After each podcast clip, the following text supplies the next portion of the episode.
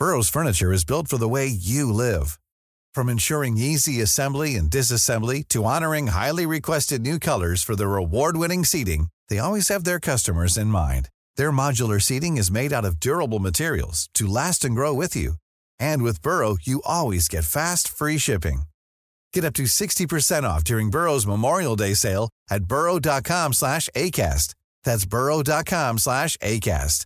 burrow.com slash ACAST. Lo cuento, te lo cuento. Tu dosis diaria de noticias. Excelente ombliguito de semana para todos y todas. Bienvenidas a sus dosis diarias de noticias. Muchas gracias, Vela. Soy Laura Gudiño y les pido que me acompañen a darle la vuelta al mundo para ver qué es lo que anda pasando. Empezamos con las noticias más relevantes del día.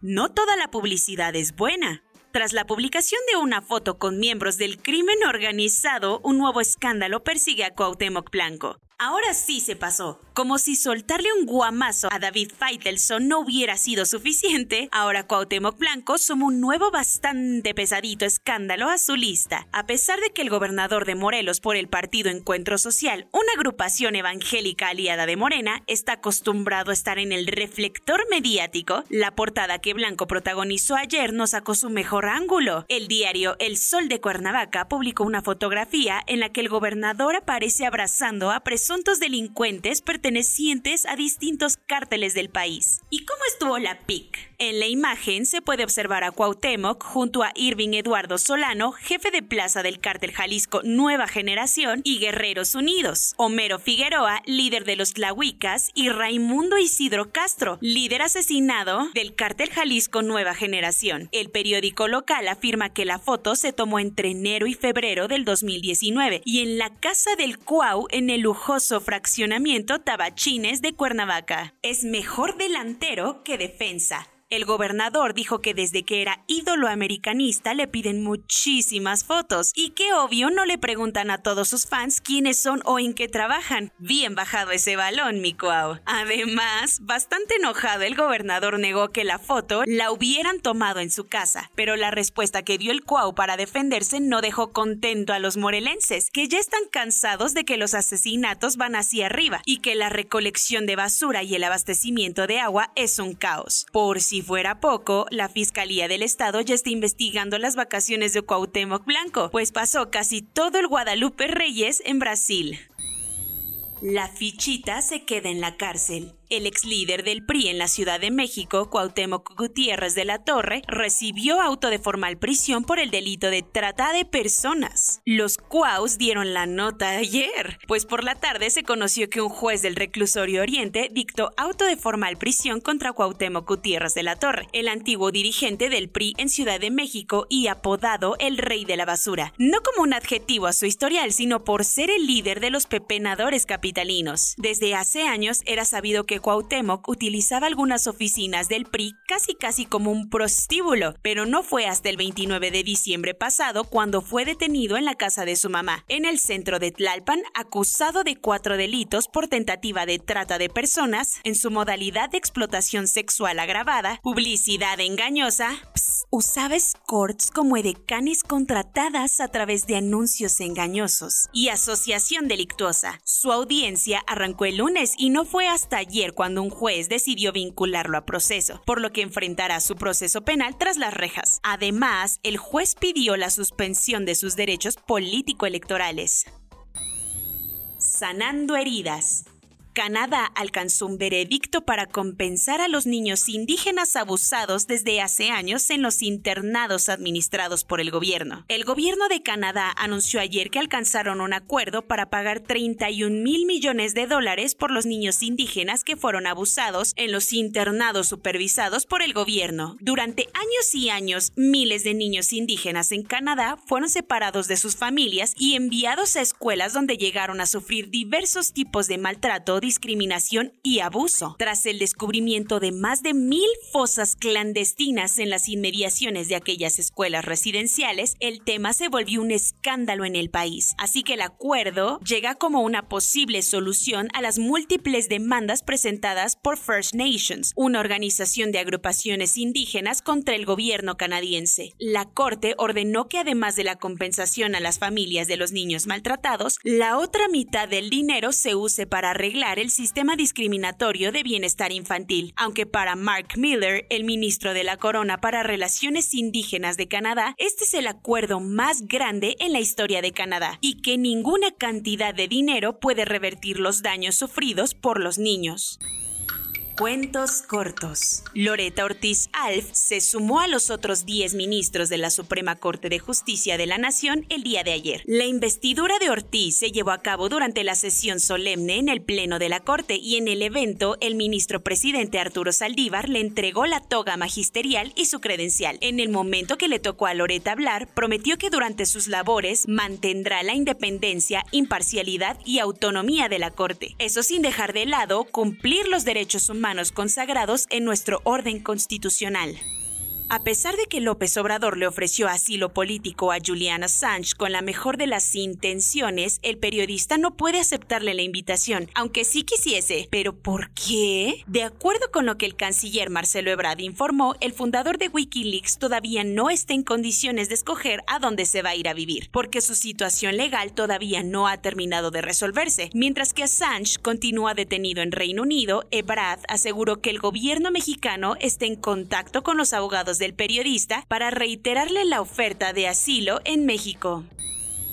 Mario Antonio Palacios, un exmilitar colombiano acusado de haber participado en el asesinato del expresidente de Haití, Jovenel Moïse, fue detenido ayer en Panamá. Las autoridades haitianas dicen que Palacios es parte del grupo mercenario que torturó y asesinó a Moïse e hirió a su esposa. En una entrevista admitió haber estado en el dormitorio de Moïse durante su asesinato, pero dijo que él no tuvo nada que ver. Sin embargo, ya había sido arrestado en Jamaica, donde decidieron que lo deportarían a Colombia y ayer a su país natal, al pasar por Panamá lo interceptaron autoridades norteamericanas. El exgobernador de Nueva York, Andrew Cuomo, no será procesado por la acusación de abuso sexual que una policía estatal presentó en 2020. Esta fue una de las acusaciones que integran el expediente que terminó provocando la renuncia del gobernador en agosto de 2021. Sin embargo, la decisión de David Soares, el fiscal del distrito de Albany, de retirar el caso marcó un indulto para Cuomo, quien supuestamente sería procesado en la corte este viernes. Soares también expresó que a pesar de haber revisado todas las pruebas disponibles, no pueden cumplir con nuestra carga en el juicio. El 8 de enero de 2020, mientras todos creían que la Tercera Guerra Mundial empezaría por el asesinato del general Qasem Soleimani, un avión de pasajeros con destino a Kiev fue derribado por misiles de la Guardia Revolucionaria iraní tras despegar de Teherán. El presidente iraní calificó el suceso como un error desastroso en el que murieron las 176 personas a bordo. Entre los fallecidos había personas de varias nacionalidades, entre ellos varios canadienses cuyos familiares presentaron demandas en su país. Apenas ayer una corte en Canadá le ordenó a Irán pagar 84 millones de dólares a las familias de seis ciudadanos canadienses fallecidos en el accidente. Spencer Elden, el bebé de la portada del disco Nevermind de Nirvana, ahora tiene 30 años y hace unos meses demandó a la banda de rock argumentando que la imagen era pornografía infantil. En respuesta, Nirvana pidió que se desestimara la demanda diciendo que los argumentos eran una vacilada. El equipo legal de Elden tenía hasta el 30 de diciembre para contestar algo y como no lo hizo, un juez desestimó el caso con permiso para enmendar, lo que significa que tiene hasta el 13 de enero para volver a presentar el caso con los cambios correspondientes si quiere seguir con la batalla legal. Corona News. En México, el número total de vacunas puestas es de 149.382.709. El número de personas vacunadas con esquema completo es de 72.881.907. Esto representa el 81.44% de la población mayor a los 18 años. Con 15.184 nuevas infecciones registradas en solo 24 horas, ayer fue el día con más contagios en México desde hace cuatro meses. En total, van 4.008.648 casos confirmados desde que empezó la pandemia. Pese a esto, el que tiene otros datos es López Obrador, quien dice que no hay indicios de que en México esté entrando una cuarta ola de contagios y pidió que no nos metan el miedo. No tengas miedo, pero ten muchísima precaución. Los maestros comenzarán a recibir su tercera dosis de la vacuna contra COVID-19 a partir del 8 de enero y serán inmunizados con Moderna.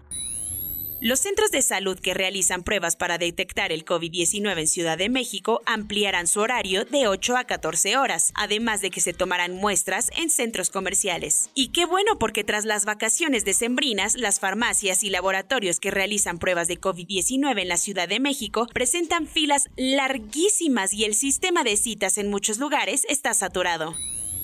Mañana llegarán al país 1.2 millones de dosis de vacunas de Moderna y entre el 8 y 9 de enero llegará otro embarque con un millón y medio más. Jorge Alcocer, que en el papel es el secretario de Salud, dijo que algunos niños con COVID-19 se pueden tratar con test, paracetamol y Big. Como no hay ni medio sustento científico de esto, si tu hijo se contagia, consulta a tu pediatra, por favor. Estados Unidos rompió su récord de contagios en toda la pandemia, pues en tan solo un día sumó 1.083.948 casos positivos de COVID-19. Como el próximo mes arrancan las Olimpiadas de invierno en China, no se pueden dar el lujo de seguir contagiándose, por lo que con tan solo tres casos, la ciudad Zhou entró en cuarentena estricta. Y como, sí, este es el cuento de nunca acabar, un grupo de investigadores franceses identificó una nueva variante de COVID a principios de diciembre y la bautizaron como IHU. Esta variante contiene 46 mutaciones y es una derivada de otra que fue identificada en la República del Congo, pero la OMS dice que no implica un riesgo. El gobierno de Filipinas anunció ayer nuevas medidas en un intento por contener los contagios de COVID-19. Por ejemplo, las personas no vacunadas no podrán salir de sus casas más que por cuestiones esenciales. Un estudio israelí descubrió que una cuarta dosis de refuerzo de la vacuna Pfizer aumentó hasta por cinco veces la cantidad de anticuerpos una semana después de la inyección. Soy Laura Gudiño y esa fue su dosis diaria de noticias de este miércoles 5 de enero. Cuídense mucho y nos vemos mañana aquí en su podcast favorito. Te lo cuento.